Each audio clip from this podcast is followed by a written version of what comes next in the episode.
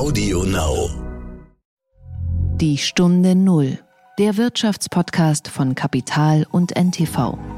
Klar, es war jetzt absolut nicht die Zeit, äh, ging uns ja auch nicht anders, äh, in der man in, ins Büro investiert hätte, in dem Sinne. Von daher, das haben wir schon deutlich gemerkt und auch entsprechende Umsatzrückgänge gesehen. Wir haben auch jahrzehntelang in einer Branche gearbeitet, die eher so ein bisschen verstaubt und langweilig war. Äh, jetzt reden wir über Future of Work und äh, wie cool ist das eigentlich in einem der sexiesten Bereiche überhaupt zu sein. No, natürlich äh, sind wir davon überzeugt, so dass dieser klassische Hardware-Verkauf äh, fürs Büro ähm, weiterhin niedriger sein wird. Die ähm, Bürowelt wird nie wieder so aussehen wie vor der Krise. Das Schönste aber ist, äh, dass wir ähm, fast alle unsere Produkte eben eigentlich ein unendliches Leben haben. Und ich glaube sehr, dass wir da auch nochmal eine Änderung im Konsumentenverhalten sehen werden, ähm, dass es eben möglich ist, Produkte nachzufüllen, äh, die Spitzen auszutauschen äh, und damit den größten Beitrag zur Müllvermeidung zu leisten. Herzlich willkommen zu einer neuen Folge von Die Stunde Null. Wir sind Nils Kreimeier und Horst von Butler. Schön, dass Sie uns wieder zuhören. Nils, äh, lass heute mal ein bisschen brainstormen. Hast du was zu schreiben? Naja, ich habe ja schon was zu schreiben liegen, aber wir machen den Podcast ja eigentlich remote, also nicht, nicht direkt an einem Tisch sitzend. Ja, wobei es eigentlich ganz schön wäre, äh, dass ich mir vorstelle, dass du im Hintergrund jetzt so ein Whiteboard hast und ich höre da so langsam so dieses typische Geräusch vom Mitschreiben, was man kennt, dann irgendwie auf Papier oder auch auf Whiteboards. Und damit sind wir beim Thema. Ich glaube, jeder hat das schon mal gemacht. Gedanken oder Ideen oder schöne Wortwolken äh, ja, auf Papier, auf Pappen oder eben Whiteboards gemalt. Und wir wissen auch, was man da in der Regel in der Hand hat, nämlich einen Edding. Das ist ja ein Markenname, der praktisch ein Synonym ist für solche Whiteboard-Marker, mit denen man dann an, die, an diese äh, Wände schreibt oder an diese Tafeln schreibt. Und äh, Edding ist sowas, was sonst nur Marken wie Nutella oder Tempo geschafft haben. Das heißt, dass man damit sofort äh, eine Assoziation hat, worum es geht. Das Unternehmen muss sich derzeit gleich an zwei Fronten behaupten. Einmal ist ja das Problem, das alle haben, nämlich die Digitalisierung oder die Chance, die alle haben und das zwar schon seit Jahren. Und jetzt kommt auch noch Corona hinzu. Und ähm, während Corona ist, arbeiten immer mehr Menschen zu Hause und kein Mensch braucht mehr ein Edding, mit dem er was an Tafeln schreiben kann. Edding hat sich aber einiges einfallen lassen und darüber habe ich mit dem Sohn eines der Mitgründer, mit Per Ledermann, gesprochen. Die haben sich einiges einfallen lassen, zum Beispiel Tinte für Tätowierungen, Spray für Hobbykünstler, ja sogar Nagellack und unsichtbare QR-Codes. Es ist also für uns auch ein ziemlich interessanter Fall, wie man seine Marke erweitern kann. Der heutige Werbepartner heißt Dell Technologies. Dell Technologies Experten helfen Unternehmen, die optimale End-to-End-IT-Lösung für ihr Business zu finden, zugeschnitten auf das jeweilige Bedürfnis und Budget. Mit ProSupport Plus bekommen Kunden außerdem einen direkten Zugang zu ProSupport-Technikern rund um die Uhr und einen Vor-Ort-Service am nächsten Arbeitstag.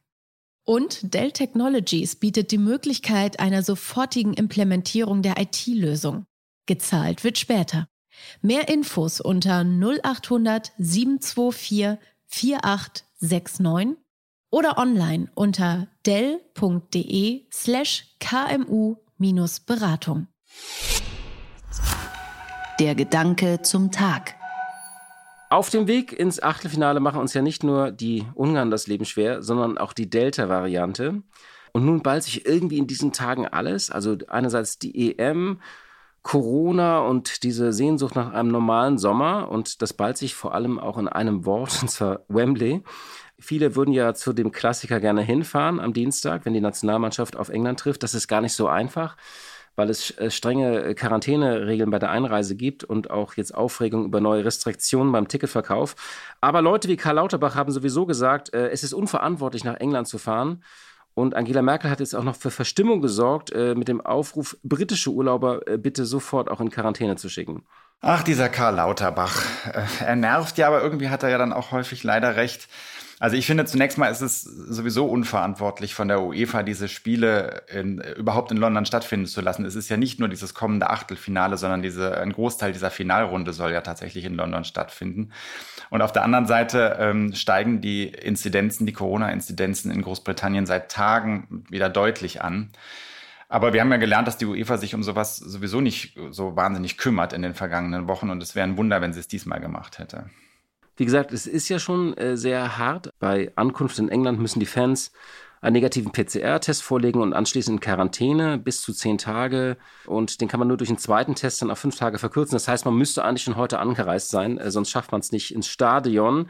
Es gibt jetzt auch neue Aufregungen über angebliche äh, Beschränkungen, dass äh, der Ticketverkauf an den Wohnsitz gekoppelt ist. Aber mal rein hypothetisch, Nils, wenn ich dir jetzt ein Ticket schenken würde, würdest du dann am Dienstag nach Großbritannien fahren? Also ich glaube, ich bin dann doch ein zu großer Angsthase. Es tut mir zwar echt in der Seele weh. Ich fände es fantastisch, dieses Spiel live zu sehen und ich mag London gerne, reise da normalerweise sehr gerne hin, aber im Moment wäre mir das echt dann doch noch zu riskant. Abgesehen davon ist es ehrlich gesagt sowieso derzeit gesundheitsgefährdend, dieser deutschen Nationalmannschaft beim Spielen zuzugucken.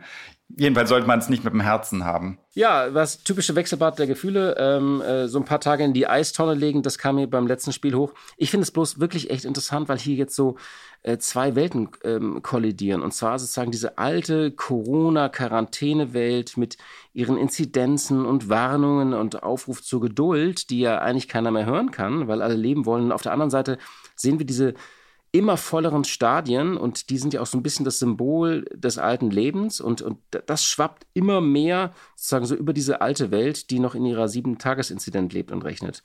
Ich finde es ein bisschen frappant, irgendwie, keine Ahnung, die Kinder kommen ja irgendwie gerade aus dem Wechselunterricht raus äh, und wir reden jetzt eigentlich darüber, ob man im Stadion äh, statt 15.000 nicht 50.000 Leute äh, wieder lassen könnte.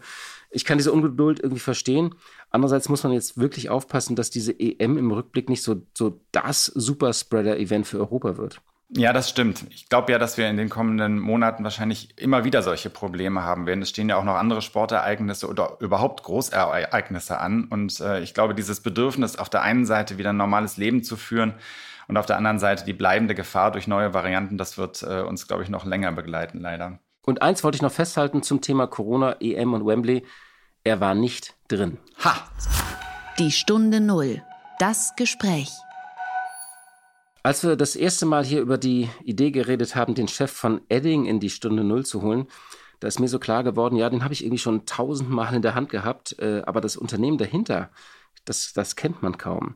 Viele Menschen denken, dass sich da ein amerikanisches Unternehmen verbirgt. Das ist ein bisschen wie bei Mont Blanc. Da denken auch viele, das sei französisch. Sind übrigens beides norddeutsche Unternehmen. Edding kennt man eigentlich im Büro genau wie Post-its. Und damit sind wir ja beim Punkt. Wenn man jetzt genau nachdenkt, sagt man, hm, irgendwie seit Corona auch lange nicht mehr in der Hand gehabt. Und du hast äh, unter anderem darüber mit Per Ledermann gesprochen. Das ist der Sohn des Mitgründers Volker Ledermann. Und der ist seit 2004 schon CEO der Edding AG. Und ich habe mit ihm über Teams gesprochen. Im Hintergrund war übrigens ein großes, vollgekristeltes äh, Whiteboard. Und ähm, er sagte, das war mein vierjähriger Sohn, weil ich gefragt habe, ist das irgendwie ihre neue äh, Strategie, die da hinten im Hintergrund zu sehen ist. Aber er war nicht im Homeoffice, sondern er hatte ihn am Wochenende mit in seinem Büro in Ahrensburg gehabt.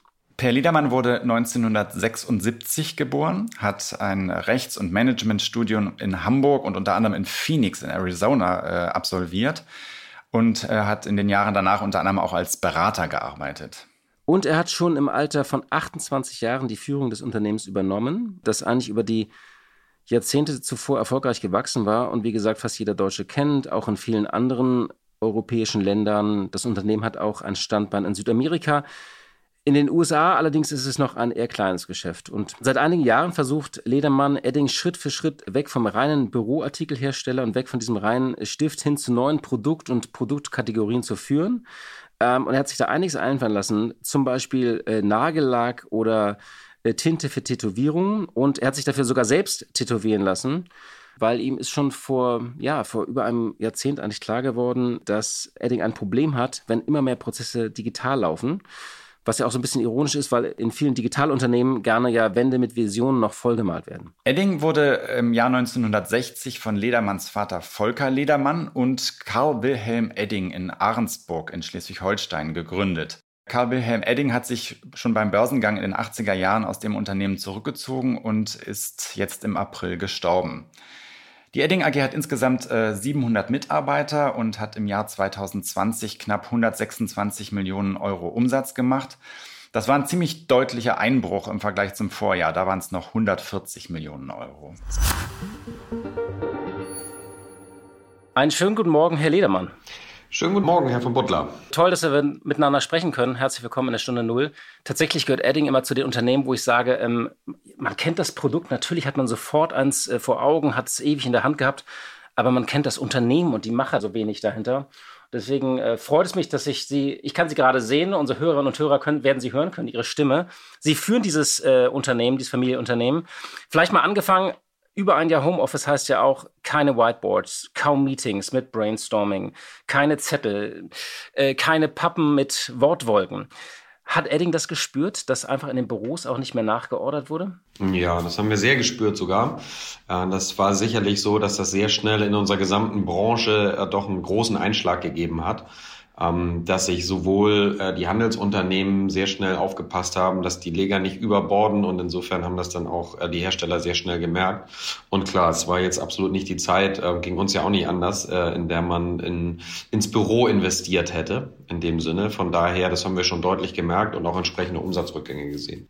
Haben Sie denn jetzt tatsächlich die Befürchtung, dass mit dem Büro auch so das Büromaterial ausstirbt? Oder wie schauen Sie da äh, gerade auf die Debatte um die Rückkehr aus dem Homeoffice ins Büro? Naja, äh, ist natürlich ein bisschen die Multimillionen-Dollar-Frage, wie genau die Arbeitswelt aussehen wird. Das finde ich, äh, macht es aber gleichzeitig auch so spannend. Ich habe neulich mal zu den Kollegen gesagt, die im Moment in dem Geschäftsbereich arbeiten, wo es am schwierigsten ist, Natürlich ist das jetzt kurzfristig eine Riesenherausforderung für uns alle, aber wir haben auch jahrzehntelang in der Branche gearbeitet, die eher so ein bisschen verstaubt und langweilig war. Äh, jetzt reden wir über Future of Work und äh, wie cool ist das eigentlich in einem der sexiesten Bereiche überhaupt zu sein. Äh, an allen Ecken und Enden machen sich ähm, viele, viele schlaue Menschen Gedanken darüber, wie wir in Zukunft zusammenarbeiten.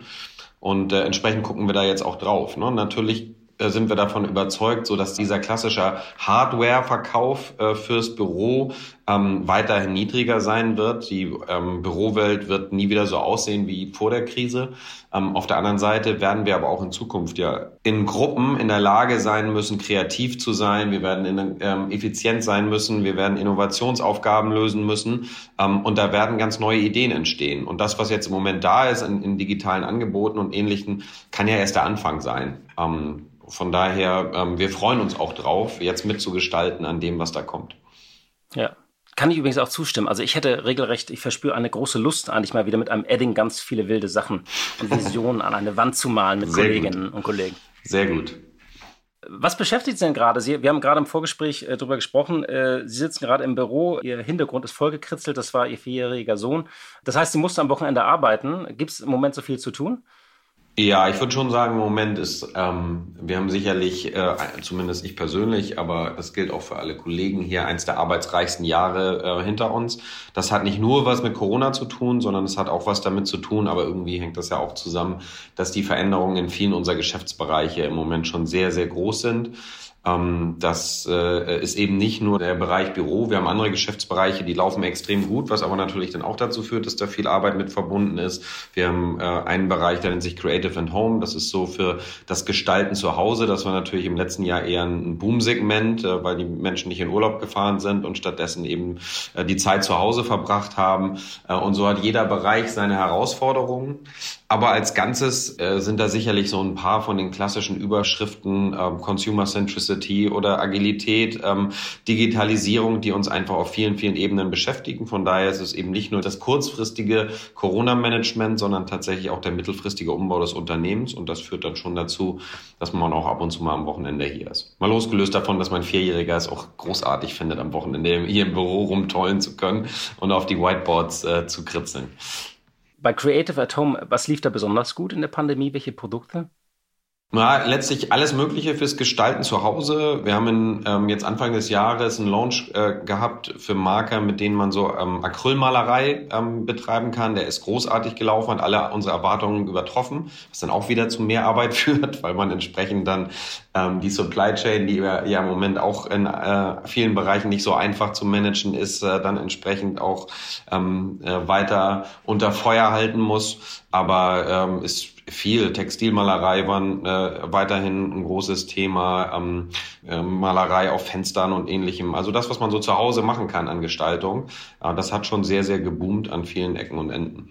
Malerei auf Fenster, da muss man immer hoffen, dass die Kinder dann nicht den falschen äh, Stift nehmen, nicht? Äh. Ja, das ist so, das ist so. Aber es gibt äh, sehr, sehr schöne Sachen und tatsächlich hatten war das eine der emotionalsten ähm, würde ich sagen, auch äh, Content-Kampagnen, die wir so gesehen haben, äh, weil das auch äh, ursprünglich eben über Nutzer an uns herangetragen worden sind. Da sind tatsächlich dann, haben sich Familien, häufig mit den Großeltern, mit den Enkelkindern, durch die Scheibe ähm, gegenseitig zusammen gemalt. Also von beiden Seiten wurde mit äh, äh, unseren ähm, Kreidemarkern dann an den Scheiben gemalt und entstand ein gemeinsames Bild auf beiden Seiten der Scheibe. Das war natürlich schon super emotional, ne? weil die Kontaktbeschränkung war da, aber durch die Scheibe hat man dann eben trotzdem äh, mit seinen Großeltern malen können das ist tatsächlich schön und äh, ja, und tatsächlich auch sehr symbolisch gewesen äh, für die Trennung, die man dann äh, hatte wegen Corona.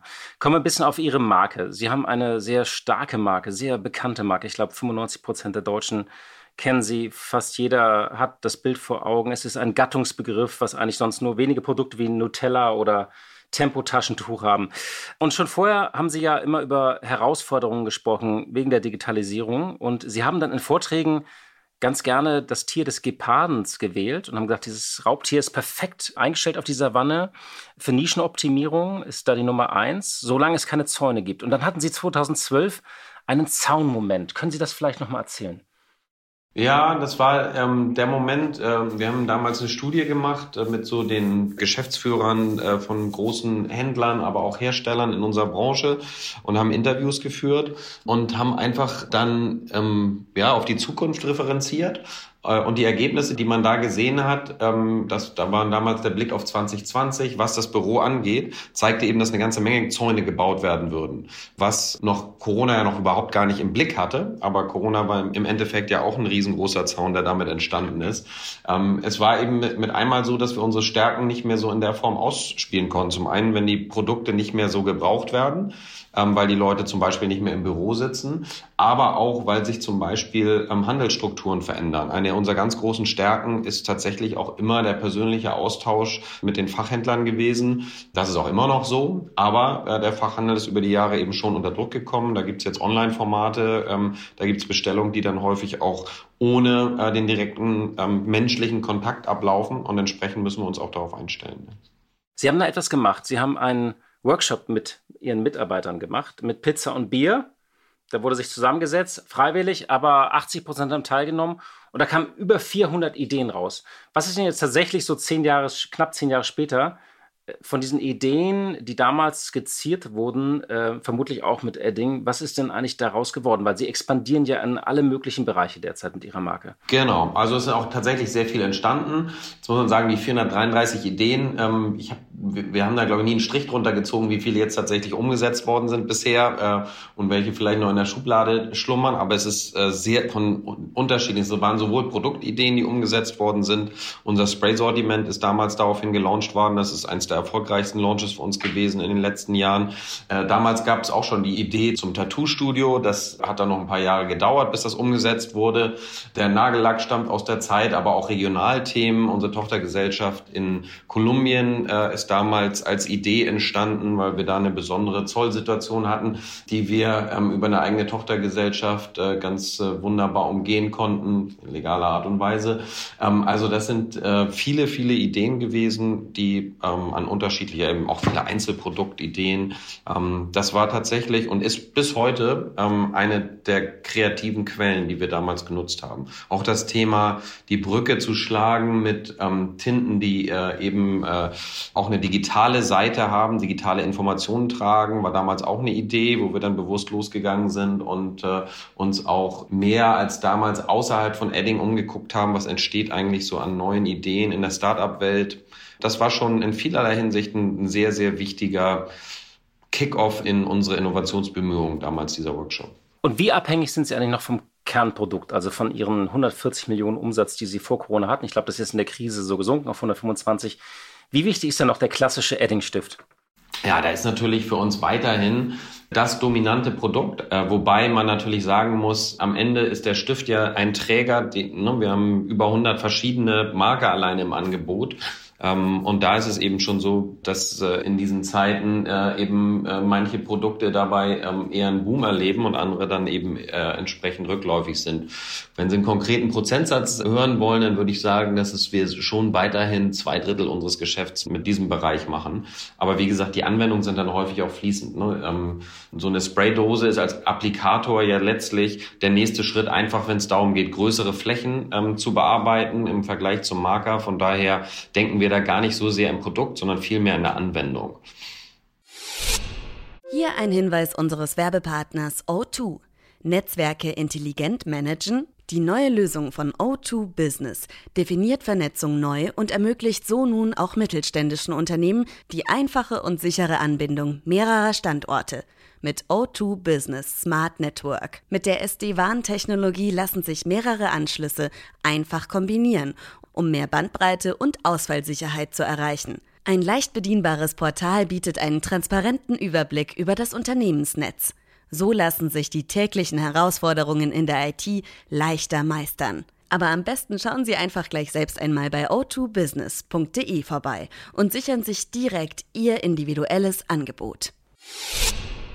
Sie haben ja eine ganze Menge Sachen gestartet und ausprobiert. Nagellack, äh, unsichtbare QR-Codes, Sprühdosen für Hobbykünstler haben Sie gerade erwähnt, sogar Tattoo-Tinte. Was erklärt für Sie oder was illustriert für Sie am besten eigentlich den Wandel, den Sie angeschoben haben oder die Markenerweiterung? Welches Produkt? Ich würde sagen, dass äh, die schönste Erfolgsstory waren sicherlich die Sprays, nämlich deswegen, weil es uns gelungen ist, in einem Bereich, der in vielerlei Hinsicht, würde ich sagen, ähm, so ein bisschen ja, so ein, so ein Mauerblümchen-Dasein ähm, äh, damals hatte, äh, weil es ein Bereich war, der, ähm, wo es sehr viel so Private Label gab, äh, wo ähm, es aber auch so in den Anwendungen war, es war, war eher so Spezialisten, die sich damit wohlfühlten, ähm, vorbehalten. Und wir haben dann damals den Launch gemacht und haben natürlich sehr eng an unserem Produkt, alleine von der Ikonografie her, das sieht eben aus wie ein großer Stift, also haben sehr stark an der Marke angesetzt, ähm, haben unheimlich viel Inspiration geschaffen, also äh, sehr, sehr viel Content auch kreiert. Ähm, was kann man damit machen? um eben die Ängste zu nehmen und zu sagen, du kannst dich mit dem Stift ausdrücken, aber du kannst eben auch kreativ werden mit einer Spraydose und wir machen es dir einfach. Und das hat dazu geführt, dass wir in einem Markt, wo ähm, der Großteil der Spraydosen irgendwie für, keine Ahnung, vier Euro für 400 Milliliter verkauft wurden, ähm, aber auch alle irgendwie mistig aussahen, keiner sich so richtig rangetraut hat, ähm, äh, dass wir dann auch im Übrigen über einen eher fachspezifischen Kanal, nämlich besonders am Anfang über einen Kreativfachhandel, ähm, später dann auch Supermärkte und, und auch Baumärkte, aber eigentlich war das Baumarkt dominiert, haben wir dann äh, eine 200 Milliliter Dose platziert, äh, die ähm, mit einer exzellenten Tinte ausgestattet worden ist und wo die Leute dann äh, gerne am Ende auch 8 Euro für bezahlt haben. Ähm, und das fand ich marketingseitig schon eine große Geschichte. Wenn man von unseren sage ich mal, unserer Mission herkommt, ist Tattoo sicherlich auch ein gutes Beispiel dafür. Warum? Weil es geht bei uns eben immer darum, dass wir sagen, wir wollen Leute ermutigen, äh, zu zeigen, was in ihnen steckt. Ne? Das kann, was man im Kopf, im Herzen trägt, der Stift oder die Spraydose ist ja immer nur der Träger dafür. Wir möchten eben, wir begeistern uns dafür, wenn Menschen zeigen, wer sie sind. Und das ist natürlich im äh, Tattoo-Bereich auch das zentrale Thema, äh, weil äh, es ist ja eine Sache zu sagen, okay, ich drücke mich aus, indem ich auf Papier was schreibe oder was male oder mich am Flipchart zeige, was in mir steckt, als wenn ich dauerhaft bei mir auf der Haut eben Dinge trage.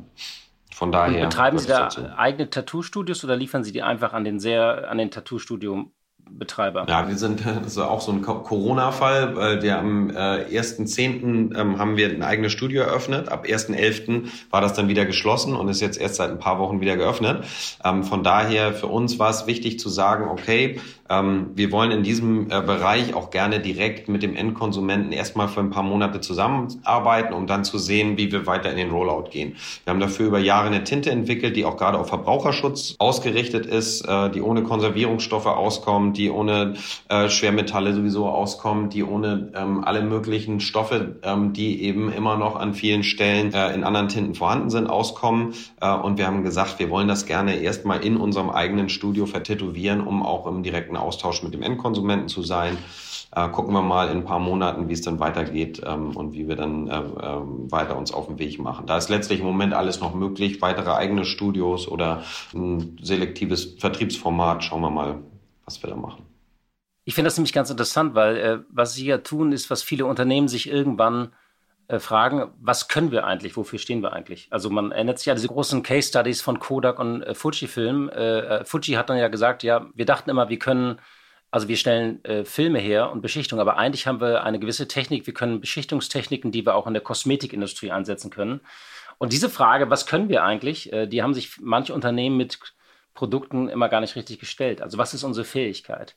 Das heißt, wenn ich das richtig verstehe, geht es gar nicht so sehr um den Stift bei Edding, sondern es geht auch, auch um hochwertige Tinte sozusagen, nicht? Also wir haben uns eigentlich, wir stellen uns eigentlich zwei Fragen immer. Das äh, eine ist die, die Sie eben gesprochen haben, das ist die technologische Seite. Äh, und sicherlich sind wir, ähm, haben wir unsere Kerntechnologie oder unsere Kernfähigkeit, ist es, Farbe auf Oberfläche zu bringen. Jede Farbe in die, auf jedwede Oberfläche. Ne? Wir haben große Das war für immer, ne? Ja, ja, genau. Aber, aber Oder nicht, permanent. Nicht, ja, genau, permanent. Manchmal ähm, auch abwischbar, je nachdem, was gebraucht wird. Also auch das können unsere Chemiker, ähm, ne, weil äh, auf dem Whiteboard soll es eben ja nicht dauerhaft halten. Das stimmt. Äh, oder auf dem Fenster oder ähnliches. Von daher, äh, das ist so die kerntechnologische Seite und das dann in unterschiedlichsten Applikatoren ausgeleitet. Also es kann eben im Stift sein, in der Spraydose sein. Ähm, da gibt's dann so Quetschformate und alles mögliche, Tuben, weiß ich nicht. Dieses Zusammenspiel und äh, dahinter die Chemie ist so die technologische Seite. Was für uns aber vorher immer noch dasteht, wir sind in allererster Linie sind wir ein Markenunternehmen. Und äh, da steht für uns, äh, es geht es darum wirklich, dass wir versuchen, Produkte dahin zu bringen, mit denen man eben Dinge sichtbar macht, die man selbst im Kopf oder im Herzen trägt. Und äh, das ist für uns äh, so die markenseitige Mission, mit der wir unterwegs sind. Äh, und da, dazu passt dann auf der anderen Seite die technische Expertise, die wir haben. Und daraus ergeben sich dann entsprechend auch die Geschäftsfelder. Und Nagellack, da frage ich mich tatsächlich, also wie, wie läuft der Nagellack? Ja, der Nagellack führt, würde ich sagen, ein bei uns dann auch ein Nischendasein. Da hätten wir uns damals durchaus ein bisschen mehr vorgenommen, ne? wobei ich auch immer sagen würde, wenn man viel äh, ausprobiert, dann geht's halt mal in die eine wie in die andere Richtung. Dann hat man eben mal das, den Spraydosen und mal den Nagellack-Case. Äh, ähm, Im Norddeutschland bei uns sagt man, nimm dir nichts für, dann slide dir nichts fail. Was man allerdings auch gesehen hat, ist, dass wir damals sicherlich mit so einem Produkt, mit einem indirekten Vertriebsmodell, also über den Handel, ähm, es deutlich schwerer gehabt haben, weil es nicht so einfach ist, ähm, so eine Marke mit so einer neuen Positionierung dann eben äh, äh, in der Drogerie oder in der Parfümerie zwischen all den anderen Marken sichtbar zu machen. Wir sind jetzt seit einigen Wochen auch mit dem eigenen Online-Store unterwegs und da ist tatsächlich der Nagellack einer der best, sich bestverkauften Produkte, ne? weil da können wir eben unsere Marke spielen. Jetzt ist es sicherlich auch so, dass wir so eine kleine Fangemeinde haben, die äh, sagen auch, okay, ich weiß wenigstens jetzt, wo ich es bekomme. Äh, von daher, ich glaube auch die Nagellack-Geschichte ist noch nicht zu Ende. Weil tatsächlich da ist ja der Markenstretch sehr weit. Wenn man zumindest im Gehirn die Vorstellung hat, man malt sich die ganze Zeit mit einem Edding-Marker die, die Fingernägel an und man ist da ja hinten neben hochwertigen Produkten, äh, die auch sehr über ihre Marke kommen. Nicht? Man tritt ja gegen die großen Kosmetikkonzerne da an. Das ist sicherlich sehr, sehr umkämpft, kann ich mir vorstellen. Total. Also ist natürlich auch alleine, äh, was die Marketing-Spendings angeht, einer der größten Bereiche.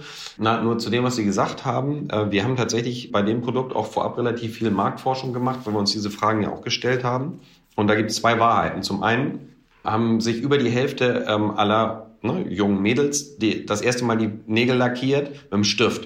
Äh, das ist sozusagen das, womit es losgeht. Also sozusagen dieser Sprung äh, ist jetzt gar nicht so weit. Was aber viel spannender war, ähm, die GfK hat für uns eine repräsentative Analyse gemacht ähm, und hat erhoben, was sind eigentlich die wichtigen funktionalen Eigenschaften auf einem Nagellack. Äh, und äh, was jetzt wenig überrascht wahrscheinlich ist, äh, er muss haltbar sein, es muss eine hohe Farbbrillanz haben und er muss gut aufzutragen sein. Und dann, damals gab es den Edding-Nagellack noch nicht. Damals wurde gefragt, welcher Marke traut ihr das zu? Und dann waren da natürlich die großen Kosmetikmarken abgefragt und Edding abgefragt. Und wir haben bei denen besser abgeschnitten, obwohl es noch gar kein Produkt gab bei diesen Eigenschaften, als eben die Kosmetikmarken selber. Und das hat uns damals dann auch den Mut gemacht und wir haben dann eine Positionierung gewählt, wo wir eben bewusst auch gesagt haben, klar, wir bringen keinen Glamour, wir bringen nicht den roten Teppich, ähm, im Gegenteil, sondern wir sind eben das Produkt, mit dem man äh, äh entsprechend sagt, okay, wenn es mir auf die Leistung ankommt und weniger auf den Schein, dann ist es eben äh, entsprechend der Edding-Nagellack. Sie haben ja ein eigenes äh, Labor äh, und in dem wurden zum Beispiel unsichtbare QR-Codes entwickelt. Können Sie noch mal erklären, was dahinter steckt und was das kommerziell bringen soll? Ja, sehr gerne. Äh, das war tatsächlich eine Kooperation mit einem äh, Startup und dann auch eine Beteiligung an einem Startup aus Chemnitz.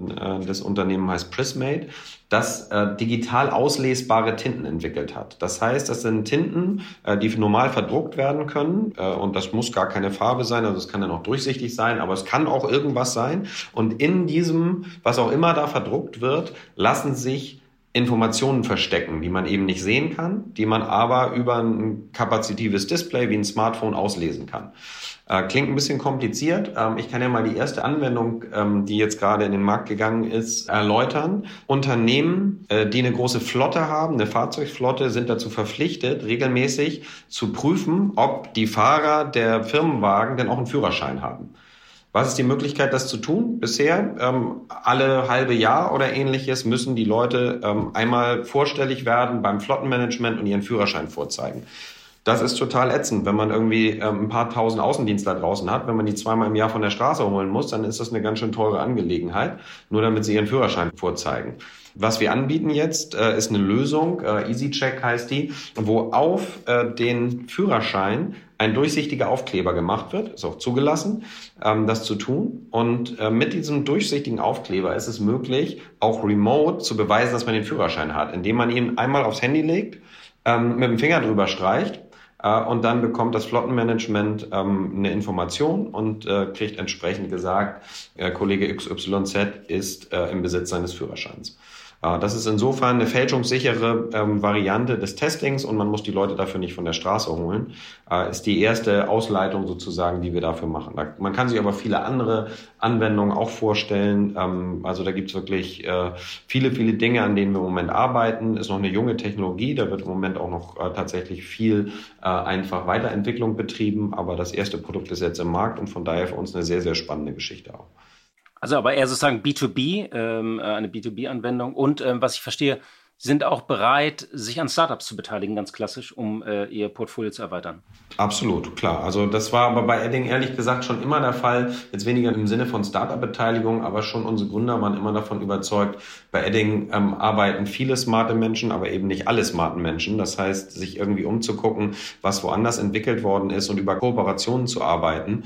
Gab vor ähm, einigen Monaten mal eine Umfrage in unserer Branche, äh, was die Kooperationsfähigkeit von Unternehmen angeht da hat Edding mit so einem gigantischen Vorsprung gewonnen äh, in der Wahrnehmung der anderen Marktteilnehmer, was die Kooperationsseite angeht. Das ist für uns immer ein ganz wichtiger Teil unserer Innovationsbemühungen und auch unser äh, all, im ganzen Geschäftsmodell, auch Vertriebsmodelle und ähnliches.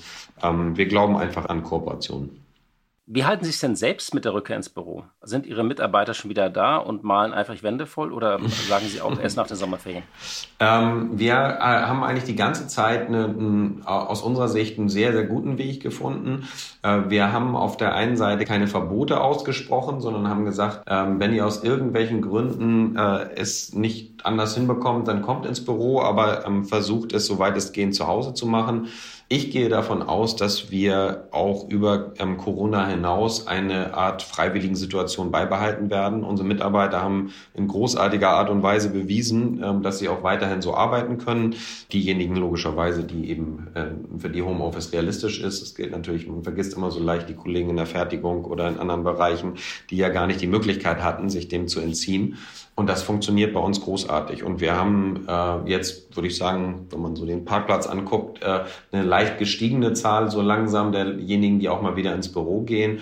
Aber es ist für uns, wie gesagt, wir wollen an der Zukunft der Arbeit mitwirken. Da müssen wir auch in der Lage sein, und ich bin froh, dass wir es sind, äh, da maximal flexibel mit umzugehen. Das Unternehmen hat ja Ihr Vater gegründet, Volker Ledermann, zusammen mit Karl Wilhelm Edding im Jahr 1960. Und Sie haben mal gesagt, Sie sind ganz froh, dass Sie äh, den anderen Namen gewählt hätten, sonst hätten wir heute alle einen äh, Ledermann in der Hand ähm, und, kein, und kein Edding. Äh, so hört man den Kindern auch nicht gleich den Namen an. Sie sind ja 2004, haben Sie recht früh schon das Unternehmen äh, übernommen, sind an die Spitze gerückt. Was ist Ihre persönliche so Bilanz auch in Bezug auf Nachfolge? Was haben Sie da gelernt, wenn man das von einem Gründervater äh, übernimmt? Vielleicht zum Schluss noch, was haben Sie da gelernt so in den vergangenen 17 Jahren? Ja, das lässt sich nicht relativ äh, schlecht in kurze Worte fassen, aber ich würde sagen, ganz vorne steht für mich äh, immer Dankbarkeit und Demut. Also mein Vater, ähm, äh, der gar nicht so leicht, der hat eine Zeit dazwischen, er ist, er ist schon einige Jahre davor aus dem Vorstand ausgeschieden, da hatten wir dann familienexternes Management, da hatte er sehr große Probleme auch loszulassen.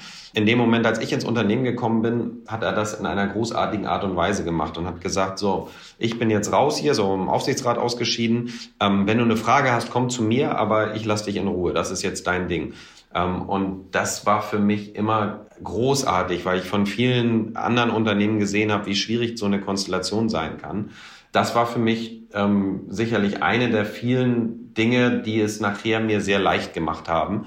Ähm, dazu, dass ich von den Mitarbeitern großartig empfangen worden bin, die, die anderen Vorstandskollegen äh, mich äh, stark unterstützt haben, der Aufsichtsrat mich stark unterstützt haben. Also ich muss sagen, äh, am Ende ist äh, in diesem Übergang, ähm, und das ist nicht auf meinem Mist gewachsen, sondern das hat einfach mein Vater großartig geplant und vor allen Dingen auch umgesetzt. Und dafür bin ich einfach ähm, immer dankbar gewesen.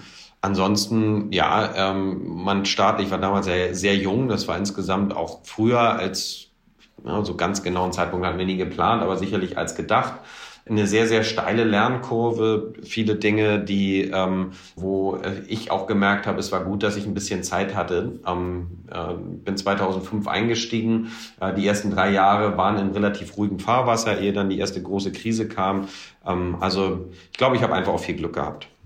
Sie musste mehrere Krisen schon. Ich meine, die Finanzkrise hat das Unternehmen sicherlich auch getroffen. Äh, dann, gut, andere Krisen jetzt vielleicht nicht, äh, die Corona-Krise aber dann doch. Jetzt kommt auch ein großes Thema Nachhaltigkeit, was sicherlich auch in Ihrem Unternehmen eine Rolle spielt. Ähm, inwie, inwiefern macht sich das schon bemerkbar? Also geht es da um Wirkstoff, um Tinte oder um Nach... Äh, also wie ist das für Edding ein Thema? Ja, auf, auf allen Ebenen ist es ein Thema. Ich meine, da ist das Gute, dass äh, gerade unsere beiden Gründer schon sehr, sehr früh äh, nachhaltig unterwegs waren, als das eben tatsächlich sehr wenig was mit Geschäftsvoraussetzungen zu tun hatte, es wahrscheinlich eher das Geschäft schwerer gemacht haben. Ähm, mein Vater hat schon 1900 glaube 93 oder sowas den Baumpreis bekommen, äh, weil wir damals schon eine Rücknahmebox eingeführt haben. Damals hat die kein Mensch genutzt. Ähm, jetzt haben wir sie wieder vor ähm, drei, vier Jahren aus dem äh, Regal gezogen und das wird extrem genutzt jetzt. Also dass wir tatsächlich die Produkte zurücknehmen, in ihre Einzelteile wieder zerlegen und komplett in den Kreislauf zurückbringen. Äh, und äh, wir haben unterschiedliche Werkstoffe äh, von äh, nachwachsenden Rohstoffen, die wir in, den äh, Produkten benutzen, bis hin zu Post-Consumer Recycling Material, äh, um eben entsprechend da auch den Müll zu reduzieren. Ähm, das, das Schönste aber ist, äh, dass wir ähm, fast alle unserer Produkte eben eigentlich ein unendliches Leben haben. Und ich glaube sehr, dass wir da auch nochmal eine Änderung im Konsumentenverhalten sehen werden, ähm, dass es eben möglich ist, Produkte nachzufüllen, äh, die Spitzen auszutauschen äh, und damit den größten Beitrag zur Müllvermeidung zu leisten. Von daher, ich würde sagen, eine Sache, die uns eh immer wichtig war, ist mittlerweile auch eine Kernvoraussetzung fürs Geschäft geworden. Wir hatten den ersten Marker, der den blauen Engel bekommen hat. Ähm, wir äh, beschäftigen uns an vielerlei, äh, auf vielen Ebenen damit. Und ähm, also wir sind per se erstmal sehr froh. Für uns das ist jetzt keine äh, zusätzliche Herausforderung, sondern eine Herzensangelegenheit, die jetzt eben entsprechend auch Voraussetzung dafür wird, Geschäft zu machen. Und das kann uns allen nur recht sein.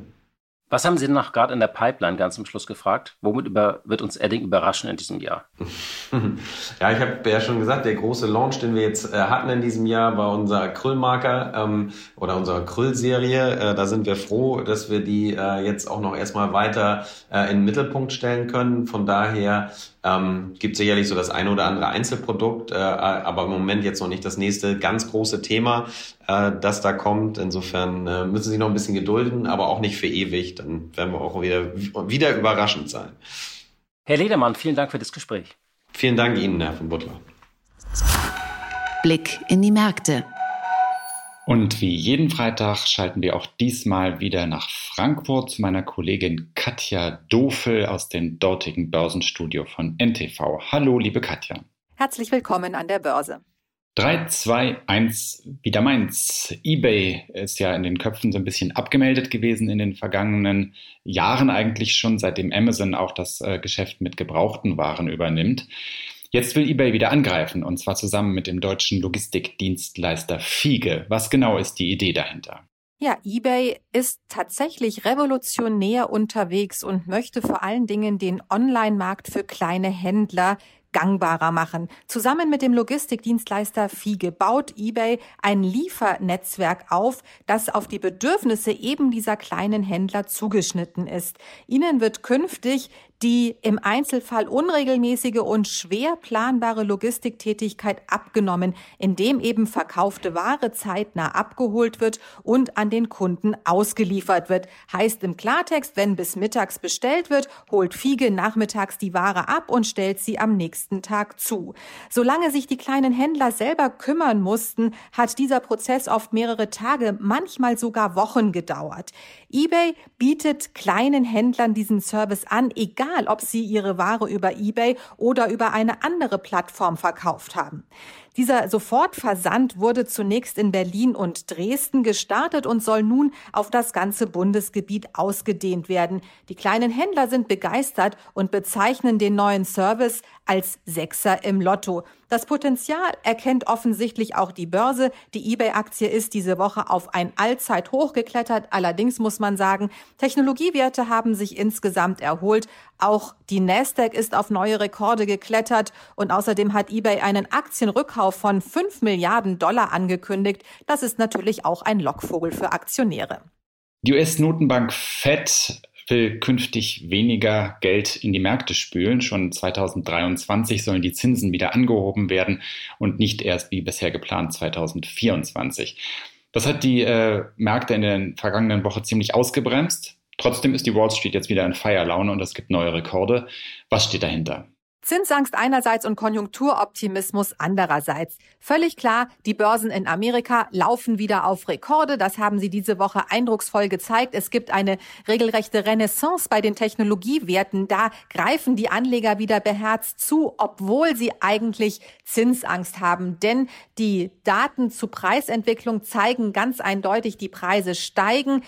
Das Ganze wird als vorübergehend bezeichnet von den Notenbanken und das ist nun auch tatsächlich mal in einen Zeitrahmen gefasst worden, nämlich vom US-Notenbankchef in der Region Atlanta, der gesagt hat, bisher ist er davon ausgegangen, dass die Teuerung etwa zwei bis drei Monate anhalten würde. Er hat das nun ausgeweitet auf sechs bis neun Monate und hat infolgedessen eben auch seine eigene Prognose für die erste Zinsanhebung nach vorne korrigiert und zwar bereits auf Ende 2022. Trotzdem eben die Rekordlaune an den Börsen und das hängt damit zusammen, dass an der Börse sich die Ansicht breit gemacht hat, sich mit einer starken Wirtschaft können die Zinsen durchaus ein bisschen höher sein, ohne dass die Aktienmärkte tatsächlich größeren Schaden nehmen. Und die Zinsen, die würden erst einmal, wenn die monatlichen Anleihekäufe zurückgefahren sind, ganz graduell angehoben werden immer noch auf einem Niveau, das historisch niedrig ist. Und das, denkt man, kann man eben mit einer starken Wirtschaft, mit einem großen Wachstum durchaus verkraften. Und das Wachstum soll eben auch angekurbelt werden. Das zeigt jüngst auch wieder die Politik in Amerika. Dort hat Joe Biden sich zumindest mit einigen Senatoren auf ein milliardenschweres Infrastrukturprogramm geeinigt. Also es wird da auf jeden Fall auch nochmal Unterstützung aus der Politik kommen. Und von daher ist man an der Börse trotz der Aussicht auf steigende Zinsen im nächsten Jahr ziemlich optimistisch. Vielen Dank, liebe Katja. Tschüss und ich wünsche allerseits ein schönes Wochenende. Liebe Hörerinnen und liebe Hörer, das war's für heute. Wir wünschen ein schönes Wochenende. Tschüss. Die Stunde Null, der Wirtschaftspodcast von Kapital und NTV. Dieser Podcast ist Teil der Initiative Zeit, die Dinge neu zu sehen. Dieser Podcast ist jetzt vorbei, aber wir hätten noch einen anderen Podcast-Tipp. Worum es genau geht, erzählt euch die Host am besten selbst. Hallo, ich bin Katharina und ich bin eine Hälfte des neuen Immobilien-Podcasts Lagebericht. Gemeinsam mit Peter Hettenbach, der seine 30 Jahre Erfahrung in der Branche mit uns teilt, beleuchten wir jede Woche interessante Themen rund um das Thema Wohnen und Immobilien. Hört doch mal rein. Lagebericht der Immobilienpodcast auf AudioNow und überall, wo es Podcasts gibt. Wir freuen uns auf euch. AudioNow.